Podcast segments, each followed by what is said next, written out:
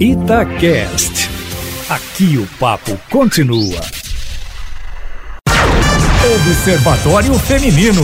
Olá, muito bom dia. O Observatório Feminino deste domingo, 28 de março de 2021. Comigo, Mônica Miranda e elas, as jornalistas Alessandra Mendes. Bom dia, Alê. Oi, gente. Bom dia para todo mundo. Tá acabando março, hein? Tá acabando março. E Fernanda Rodrigues. Bom dia, bom dia para todo mundo que está na escuta. E olha só, na próxima quinta-feira, 1 de abril, é o dia da mentira. mentira. E, portanto, o nosso convidado hoje é muito especial, o Ricardo Ventura. Ele é cientista comportamental com foco em linguagem silenciosa. Ricardo, bom dia. Muito obrigada pela sua participação aqui no programa Observatório Feminino. Bom dia, Mônica. Bom dia, Ale, Fernanda, todo o pessoal de casa. Ô, Ricardo, é, você tem um canal no YouTube que chama Não Minta para mim. Exatamente, é um canal de análises onde a gente faz análises psicomportamentais da linguagem silenciosa. Então a gente pega é, na realidade, o que as pessoas querem que a gente analise. Então tem de tudo. Tem desde é, psicopatas, políticos, tretas, BBB, Fazenda, é, apresentadores famosos, não tão famosos. E a gente faz análise para ver se a pessoa está sendo congruente ou não ali na declaração dela. E é bem legal, é bem bacana porque é bem variado e eu ensino as pessoas, né? Então, além de eu fazer análise, você seguindo o canal, você começa a perceber. E você começa de uma maneira lúdica, divertida, a começar a entender quem está à sua volta. Se as pessoas que estão à sua volta estão mentindo ou não, ou seja, no mundo é, é, pessoal ou no seu é, negócio, enfim, é bem amplo e é bem legal. Ô Ricardo, eu não sei se isso é uma boa não, porque imagina, tem coisas que eu gosto que as pessoas mintam para mim, entendeu? Às vezes alguém tá falando assim, eu falo, ah, eu te amo, mãe, tô com saudade de você, que bom! Que pode ser mentira, mas eu gosto disso. E você já saber de cara que a pessoa tá mentindo, tem mesmo como aprender? Tem. E é um ganho secundário, né, Mônica? É como você fala. É, existe a mentira prejudicial e a mentira não prejudicial. Então, a prejudicial é aquela que a pessoa vai querer levar alguma vantagem em cima de você. E a não prejudicial é o que eu chamo aquela mentira social, aquela cola social. Ou seja, de repente você vem toda feliz é, porque você fez um corte de cabelo novo. E você está toda feliz com aquele corte. E eu não gosto daquele corte. Aí eu falo, nossa, tá bacana, tá legal. Imagina se eu for sin sincero e falar, nossa, eu achei horrível. Então, para que que eu vou ser tão sincero? Para que, que você sempre falar a verdade? Né? Então, por exemplo, tem gente que fala assim: não, a, minha, a verdade sempre é o melhor caminho. Então tá, então imagina você vai visitar um parente seu na UTI, você tem 30 minutos para ficar com ele, ele tá ali verde, ele tá ali é, com a olheira é, profunda, é, você, ele tá com uma, um aspecto super ruim, aí você vai falar para ele: nossa, você tá com um aspecto ruim. Nossa, você está super mal. O médico, inclusive, falou que você não vai passar da semana que vem. Não, você vai fazer o quê? Você fala assim: olha, você está bem, você está bacana, você vai sair dessa. Eu confio, vamos junto, eu tô aqui, pega na minha mão. Então é a mentira que é uma cola social. Agora, aquela mentira prejudicial você encontra onde? Você encontra muitas vezes numa, numa venda, numa negociação, é, você encontra num relacionamento, né? Muitas vezes você cai num relacionamento que é um golpe. Você cai num relacionamento que você está é, tá entrando num, numa, num, junto ali num relacionamento abusivo. Então, de traições, ou um cara é um canalha. Então, é, é muito importante você ter essa capacidade de entender se as pessoas estão é, mentindo para você ou não, porque é um ganho, é um ganho a mais. Eu falo ainda mais, Mônica: 97% das pessoas não têm a capacidade de saber se aquela conversa ela é congruente ou não, se ela é mentirosa ou não. Imagina isso, apenas 3% da população tem essa, cap essa capacidade inapta. Agora, quem não tem, dá para aprender. É, gente. Eu, eu tô aqui aliviada porque o Ricardo tá à distância, porque se dá para notar os sinais, a gente podia estar tá aqui, ele vendo a gente falando, hum, isso aí, não sei não, hein. O Ricardo, falando em aprender, como que funciona, assim? Tem sinais que a gente consegue captar, a gente sabe de alguns que já são mais difundidos, do tipo a pessoa fica nervosa, mexe muito a mão, pisca, não olha no olho da gente, é por aí? Não, olha que legal. É, isso é um grande mito, né? Por exemplo, a pessoa fala, ah, a pessoa não, não pisca, ou a pessoa pisca demais, ou ah, a pessoa desvia o olhar. Não tem essa, ah, a pessoa desvia uhum. o olhar. E é justamente ao contrário. Muitas vezes, é, o mentiroso, ele vai te encarar. Muitas vezes o mentiroso, ele quer saber da sua reação. Por quê? Olha que interessante. É, você acredita que é mais fácil mentir ou falar a verdade? Eu acho que é mais fácil mentir em muitas situações. É mais fácil falar a verdade. Por Sério? Para falar a verdade, você é é muito mais fácil você falar a verdade do que mentir.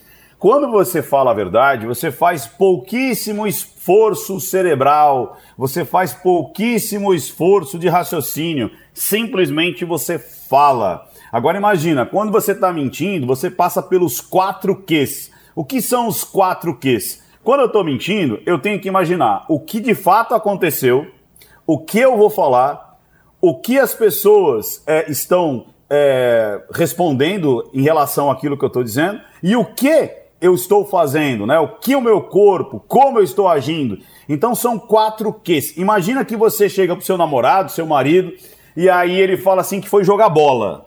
Aí de repente ele não foi jogar bola. Então se ele fosse jogar bola e você perguntar para ele, e aí, como é que foi o jogo? Ele, ah, tudo bem, foi legal, foi bacana. Ah, fizeram gol, ah, fizemos gol, perdemos, ganhamos. Agora ele não foi pro jogo, ele foi se encontrar com alguém. Então imagina, você pergunta como foi o jogo, ele vai ter que saber o que aconteceu, ou seja, eu não fui jogar bola, eu fui beber. Agora, eu tenho que falar que eu fui jogar bola. Agora, eu tenho que ver as reações para ver se ela está acreditando em mim. E além disso, eu tenho que pensar onde está minha mão, onde está meu olho, será que eu estou sendo natural, será que eu não estou sendo natural? Então, você pensar nos quatro Qs dá muito trabalho. É aí que deixa rastro. É aí que você vai conseguir pegar algumas variações. Então, a primeira grande variação é a quebra de estado. Então, o mentiroso, normalmente, ele vai quebrar a linha base dele. Ou seja, se essa pessoa é uma pessoa é, que fala pouco, ela vai chegar falando muito. Então, sabe, chegou em casa, ah, hoje o trânsito estava horrível, que não sei o quê, eu tive que pegar ali, chegar ali, foi por aqui e tal. E, e, e, normalmente essa pessoa, ela fala, ela fala pouco quando chega em casa. Você fala, hum, tem alguma coisa. Ou a pessoa é falastrona. Nossa, esse elevador aqui estava cheio, inclusive eu falei com o síndico, né? e naquele dia que você já tá com a pulga atrás da orelha, ele chega falando pouco. Outra, a pessoa normalmente ela fala é, gesticulando, ela fala com as mãos, né? ela gosta de é, ilustrar ali toda a comunicação dela e naquele momento ela não usa as mãos, ela não, não ilustra. Ela é uma pessoa organizada, normalmente ela chega em casa, ela põe o sapato ali, a mala ali, o paletó ali, é, os cadernos ali e naquele dia ela está meio estabanada. Ou ao contrário, a pessoa é super estabanada, joga ali a mochila, joga ali as coisas e naquele dia ela tudo metódico, ela tudo pensando onde vai colocar. Então a quebra de padrão, ela é um indício que a pessoa pode estar mentindo, além de outras tantas. Mas essa é uma muito legal que eu sempre falo para as pessoas: quer começar? Preste atenção é a sua volta, os seus é, é, parentes, o seu, é, as pessoas, né, marido, esposa, filho, chefe, e ver como é que eles, eles agem, como é que eles se comunicam é, numa situação normal. E começa a perceber o, a quebra de padrão quando eles estão mais nervosos ou eles estão é, numa situação desconfortável, você vai começar a tabular. Porque na comunicação é que você percebe se a pessoa está mentindo ou não. Ricardo, ao longo da vida, a gente é, cruza aí com pessoas que eles são mentirosos patológicos, assim. A pessoa mente o tempo inteiro, a maioria do tempo, pelo menos, e ela acredita no que ela tá falando. Sendo que em volta as pessoas são mentiras assim, às vezes absurdas, e que a pessoa acredita naquilo ali e leva uma vida, às vezes, de mentira. É, isso já, já é um caso de doença mesmo? Ou seja, nesse caso Existe é mais fácil uma... mentir. Então, depende. Aí é que tá. Sempre tem o um pulo do gato. O que, que acontece? É, existe um transtorno de, de personalidade onde a pessoa, ela realmente, ela, ela, ela busca mentira a todo momento. Mentira até besta, mentiras bobas e também mentiras é, extremamente, assim, é, escabrosas, né? Eu vou contar um fato aqui para a gente ilustrar. É o mitomaníaco, ou seja, a pessoa, ela tem mania, ela tem uma mania de mentir. E essa mania, ela pode ser, de repente, é, o que a gente chama do, do Zé Louquinho ali, que é aquela pessoa que fica contando um monte de lorota e a gente percebe, quanto aquelas que fazem é muitas vezes uma mentira muito elaborada e você acaba às vezes até acreditando. Por exemplo, Patrícia Leles, quando acusou o pastor Feliciano, deputado, de estupro. Foi uma acusação extremamente séria. E ela depois foi comprovado, né, por laudos psiquiátricos e tudo mais, que ela era uma mitomaníaca. E aí sempre ela inventava outra. Depois foi com o filho do Bolsonaro, aí depois ela falou que teve um filho, aí depois ela falou que é, ela, ela, ela, ela, pegava fotos de outras pessoas e colocava é, dizendo que o filho era dela. Então você via, ah, teve um fato anterior, depois que a mãe dela trouxe à tona também, que ela disse que tinha sido estuprada pelo é, montador da, da máquina de lavar, quando ela era mais adolescente, e depois tudo isso foi visto que era uma fantasia da cabeça dela. Mas ela fala com uma propriedade que realmente um mitomaníaco, ele acredita muito naquilo que ele está falando. Só que, quando você faz as perguntas satélites, ele cai em contradição. Então vamos supor Lembra aquela situação? Olha, eu vou falar para minha esposa que eu vou jogar bola, mas eu não vou jogar bola. Eu vou beber com os meus amigos. Então eu vou ter que me preparar. Então eu vou falar assim: olha, eu fui jogar bola, é, o fulano estava é, no meu time, eu fiz tantos gols, eu joguei tanto tempo, cheguei lá tal hora e tudo mais. Beleza, ensaiei toda a mentira. Aí eu chego em casa, aí você foi jogar bola? Fui, fui jogar bola. Se você perguntar coisas tradicionais e usuais, é, muito provavelmente um mentiroso, ele está preparado. Agora, se eu perguntar, então, você sabe que aquela tia do, do cachorro-quente fica lá na frente? Ela disse que iria trazer uma encomenda para mim. Você falou com ela? Aí você não está esperando. E aí? E aí é onde você pega. E aí é onde você pega o mitomaníaco. Ah, eu, aconteceu isso, isso, isso, tá? E como é que era a roupa daquela pessoa naquele dia? E você chegou lá de ônibus, como é que foi? Conta para mim o passo anterior, passo a passo anterior, de frente para trás. Pronto, ele não consegue. Ele vai ter escorregadias na comunicação. E aí é que deixa rastro. É aí que os quatro Qs entra. É aí que a gente vê as microexpressões. É aí que a gente vê a unidade corporal. Então a gente tem várias é, maneiras de você prestar atenção na mentira. Né? Não é um canal só, são, são seis canais diferentes para a gente prestar atenção se a pessoa está mentindo ou não.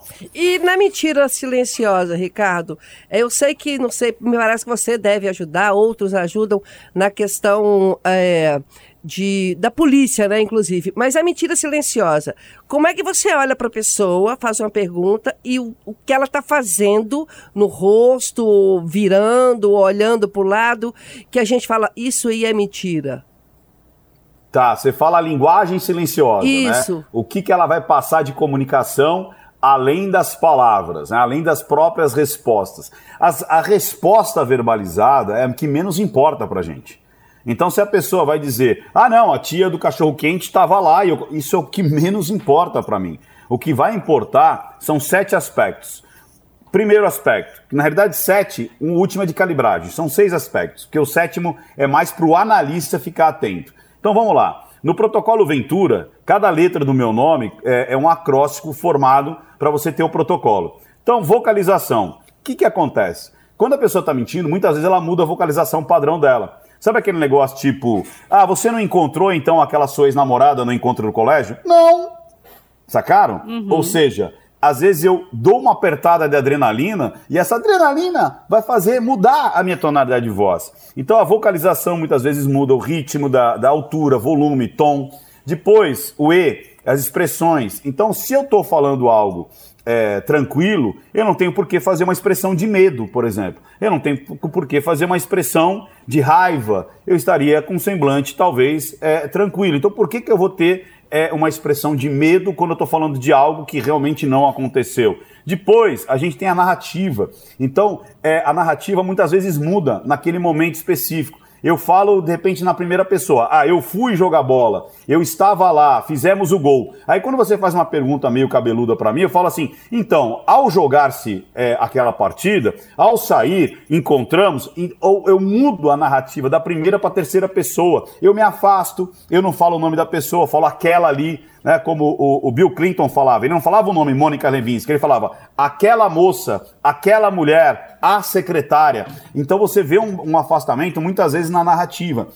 Trajetória ocular, os olhos acabam entregando se você realmente está lembrando de uma cena ou você está criando essa cena. É possível você perceber isso só no olhar. Unidade corporal. É possível você olhando para o corpo da pessoa, pequenos sinais. Então, pequenos movimentos de ombro involuntários, pequenos afastamentos. Quando eu não quero, quando eu estou incomodado com alguma coisa, é natural que meu corpo se afasta, que meu corpo se cruze, ou pernas, ou braços, se toque, toque nariz, toque em, em, em, é, é, no queixo, na nuca, porque quando você está mentindo, há uma grande ruborização. E aí tudo que é um pequeno detalhe é, acaba incomodando. Então, às vezes, é um pelinho que está no nariz ele começa a incomodar. É um, é, um, é um pedacinho de caspa no cabelo que começa a incomodar. Então, coisas que não incomodariam, quando vem a irrigação, por conta do batimento cardíaco, por conta de é, você estar tá suando mais, pequenos detalhes começam a te incomodar. E aí é o toque pelo corpo. Então, tem vários é, sintomas ali que você consegue pegar é, para saber se a pessoa está tranquila é, é, naquele depoimento, naquela conversa, naquela negociação. Como eu disse, não é só para pegar a mentira, mas é para direcionar, muitas vezes, uma venda. Às vezes você está falando de uma venda e aí, fazendo ali uma reunião de trabalho, e aquela pauta que você quer vender para o seu editor, ele não está satisfeito. E você percebe antes dele falar sim ou não. E aí você pode dar mais ênfase, menos ênfase. Você pode ofertar o seu imóvel de uma maneira é, diferente daquela que você está fazendo. Então você pode ofertar o seu produto, o seu projeto de acordo com que as pessoas vão te dando de resposta. Você entendeu? Às vezes não é só uma mentira, mas é um incômodo sobre aquilo que você está falando. Até no chaveco você consegue é, perceber se a tua conversa está encantando a menina ou não. Ou o rapaz, vice-versa. E aí você vai é, monitorando para onde você vai levar aquele assunto. Sacaram? Então a gente tem que escanear uma pessoa, né, Ricardo, pelo visto. Assim. Mas depende muito do que a gente é, na, na verdade. Você escanear aquela pessoa e ter receptividade daquilo que você está pensando, né? Exato. É, prestar atenção no outro. Você sabe qual é um dos grandes problemas hoje, Mônica? As pessoas, cada vez mais, elas estão se afastando do contato natural. Você percebeu isso? O quanto as pessoas estão usando a interface, por exemplo, do celular, do computador, e elas estão mais. Você anda na rua, as pessoas estão olhando no celular. Você anda no ônibus, as pessoas estão olhando no celular. Você vai nos, no, nos lobbies de hotel, no, no, nos aviões, é, nos restaurantes, as pessoas estão olhando no celular. Elas estão perdendo o contato, o contato olho no olho. E isso vai fazer com que algo que seria natural. Olha que interessante.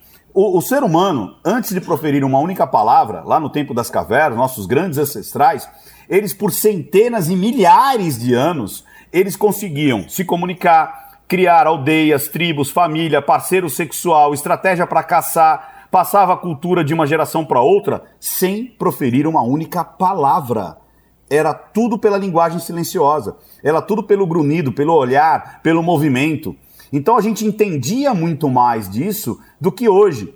Depois que a gente começou a utilizar a palavra, que é um grunhido mais eficaz, a gente meio que parou de prestar atenção no outro. Mas essa capacidade a gente ainda tem. Deve ter acontecido já com vocês. De, é, a primeira vez que você encontra uma pessoa, a pessoa fala, oi, tudo bem? Você fala, hum, não fui com a cara dessa aí. Como é que é isso? Ou então, é, é uma pessoa que você está numa fila, você está numa, numa, numa, sala de espera, e de repente você começa a conversar com essa pessoa e parece que flui, parece que você conhece aquela pessoa há tanto tempo. O que é isso? O seu inconsciente escaneou e falou, essa é uma pessoa bacana, essa é uma pessoa do bem. Por quê? Porque o movimento, vocalização, o olhar era empático para você estava em sintonia, mas isso de uma forma inconsciente, você não percebe, mas a gente sempre está se comunicando. O nosso rosto, feição, corpo, vocalização, narrativa, a gente sempre está se comunicando. Então é muito importante a gente prestar atenção no outro. A gente começar a, eu falo que é reativar o grande aplicativo que fez a gente chegar até aqui, que é a linguagem silenciosa. É a gente prestar atenção e perceber a,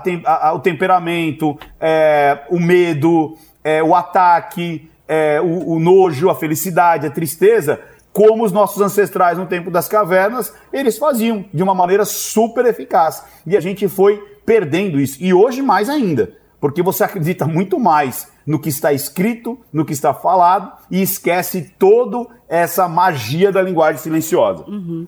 Isso é super importante, né, Ricardo? Nesse período que a gente está vivendo sob uma onda aí de notícias falsas, por exemplo, como as pessoas acreditam muito mais naquilo que está escrito, apesar de parecer absurdo e na maioria das vezes ser mesmo absurdo, do que quando a pessoa vai lá, fala e desmente. E nessa era aí digital, né, em que tem a deepfake ali, que as pessoas conseguem inclusive dublar a outra, isso vai ficando cada vez mais difícil para as pessoas é, terem claramente na, na mente o que, que é mentira, o que, que é verdade. E eu fiquei pensando aqui agora como a gente naturaliza a mentira na sociedade, né, na nossa. A gente tem, por exemplo, um dia da mentira, e a gente uhum. aprende desde pequeno como a gente convive com a mentira naturalmente, né? Quando a mãe atende o você atende o telefone, sua mãe fala: "Fala que eu não tô aqui" e você tá lá. Ou então a sua mãe fala mal de alguém e aí tá na frente de alguém, menina, que saudade de você. E aí você fala: "Ó, mãe, você não falou mal dela aquele dia?" Então você vai aprendendo e absorvendo esse cenário onde a mentira, ela é mais do que natural, ela é bem quista, né, em muitos momentos. Isso influencia é, quando a gente chega na fase adulta e, e, acaba utilizando, lançando mão da mentira em diversos momentos, porque a gente já aprendeu lá atrás que é assim mesmo e acaba engolindo até notícia falsa, que é muito absurda na maior parte dos casos? Olha que legal, a gente tem dois pontos aí bem, bem, bem importantes para a gente discutir. Primeira coisa, é, como eu disse lá no início, existe a, a cola social, aquela mentira que ela não é prejudicial, que ela é um ajuste social. De repente, é, como a gente fala, olha, ah, eu não posso atender agora. Né? E de repente você está lá no sofazão, comendo uma pipoca, e você fala que está hiper mega ocupado. Né? E as crianças vão percebendo isso, e vão percebendo o quanto, é, às vezes, a pessoa falou, nossa, aquela pessoa é muito falsa, aquela pessoa, não gosto dela. Aí, oi querida, tudo bem? E por quê? Porque você não quer brigar com aquela pessoa. Você não quer, de repente, quando você fala que você está ocupado, né, que bateram na tua porta para te ofertar alguma coisa, você não quer chegar para a pessoa e, e, e, ficar ali cinco minutos convencendo ela a não te vender alguma coisa. Simplesmente falar, não, não, eu estou ocupado. Né? E do que falar, olha, sabe o que, que é? Eu não estou precisando dessa frigideira que você está me ofertando agora, porque. Não, mas veja bem, então a gente tem essa cola social, a gente tem essa situação onde é aceito e é normal. Todos nós mentimos mais de 50 vezes por dia. É, é normal essas mentirinhas para que há um ajuste, há um ajuste para você se é, relacionar com as pessoas. Essa mentirinha não vai fazer mal para ninguém. Agora, existe, como você disse, aquela mentira onde muitas vezes, olha que loucura isso. Muitas vezes é o que. Lembra do eu falei do protocolo Ventura, o V, o E e tudo uhum. mais? A última é o A, que é a alucinação que é mentir para si. Essa é a pior mentira. Como é que é isso, Ricardo? Eu falo que eu quero transformar o dia da mentira, em vez de ser o dia da mentira, o dia do IEP. O que é o dia do IEP? É identificar a mentira, entender a mentira e se posicionar. Como é que é isso? Primeiro, identificar a mentira. Identifiquei? Ok. Agora, essa mentira é uma mentira prejudicial ou não? Muitas vezes a mentira pode ser um pedido de socorro, sabia? Muitas vezes a sua filha vai mentir para você que está tudo bem e ela está passando por bullying ou ela está iniciando a vida sexual e ela está com um grande problema e está com medo de revelar para você. Então é uma mentira que é um grande pedido de socorro. Às vezes o seu amigo, principalmente nessa época, está querendo dizer: olha, a gente está bem, não, está tudo bem, a empresa está ótima e o cara está quebrando, está falindo. Muitos empresários estão mentindo para os filhos e para as esposas e vice-versa, as empresárias também mentindo para os seus maridos e para os seus filhos, dizendo que está tudo bem para não assustá-los mas é um grande pedido de socorro, porque ela está indo para o buraco. Às vezes os seus velhinhos estão sofrendo maus tratos ali com as cuidadoras ou na, na, na casa de repouso que eles estão, mas eles se sentem um fardo. Aí você chega lá e fala, pai, tá tudo bem? Ai, tá tudo bem. Mas é na realidade você percebe que é um grande pedido de socorro.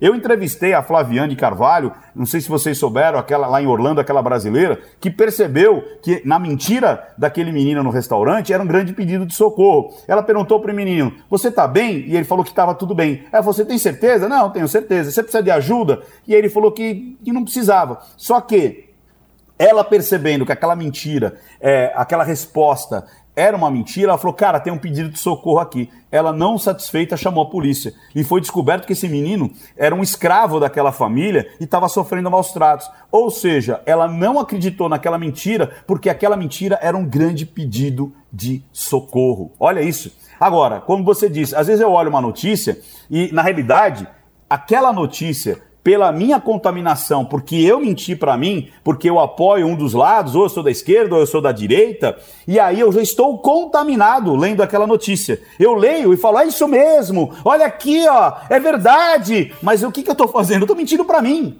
Eu sei que não é verdade, mas eu minto para mim. Porque é muito mais confortável, muitas vezes, eu aceitar o meu, o meu engano, o meu desespero. Muitas mulheres estão em relacionamento abusivo e ela diz: não, ele não é tão ruim. A família inteira está vendo que o negócio está tá legal, os filhos estão vendo que o negócio está legal, e ela diz: não, mas está tudo bem. Porque ela tem muitas vezes a vergonha, a incapacidade de sair daquilo. E ela mente para si, mas é um grande pedido de socorro. Por isso que, em vez da gente simplesmente é apontar o dedo e falar você está mentindo, antes disso é entender a mentira. A mentira faz parte da sociedade, mas em que momento que essa mentira está sendo contada? Por isso que eu falo, identifique a mentira, entenda a mentira e se posicione. Você pode salvar uma vida se posicionando. Ô Ricardo, eu queria, a gente queria falar mais coisas, principalmente nessa questão policial que vocês fazem um trabalho fantástico com os caras para saber se estão mentindo ou falando a verdade. Mas hoje, infelizmente, o Observatório Feminino já está terminando. Eu queria agradecer o Ricardo Ventura, ele que é cientista comportamental com foco em linguagem silenciosa. E só para encerrar, Ricardo, e já te agradecendo, eu vi um vídeo seu, você falando como tudo começou. E você fala o tempo todo, assim, desde criança, que você começou a fazer tudo isso em função de querer ficar rico, querer ficar rico. Ficou rico? Fiquei, claro. Então depois você ensina pra gente, tá bom? Tá certo. Então, só para finalizar, se as pessoas quiserem aprender, eu, eu, eu, de tempos em tempos eu forneço um curso grátis com certificado. É só entrar em nãomintapramim.com.br. É grátis e com certificado. Eu ensino, de graça. E tem outros, outros meios aí que você pode. E o dar? YouTube, né? Vai pro YouTube, não minta pra mim. Ok, Vai lá no YouTube, digita não minta pra mim que você vai me encontrar. Obrigada, viu, Ricardo? Bacana Valeu. demais. Valeu. Obrigada, Obrigado. Ricardo. Pessoal, domingo que vem o Observatório Feminino está de volta. Um beijo a todos vocês. Tchau, até lá. Tchau. Tchau.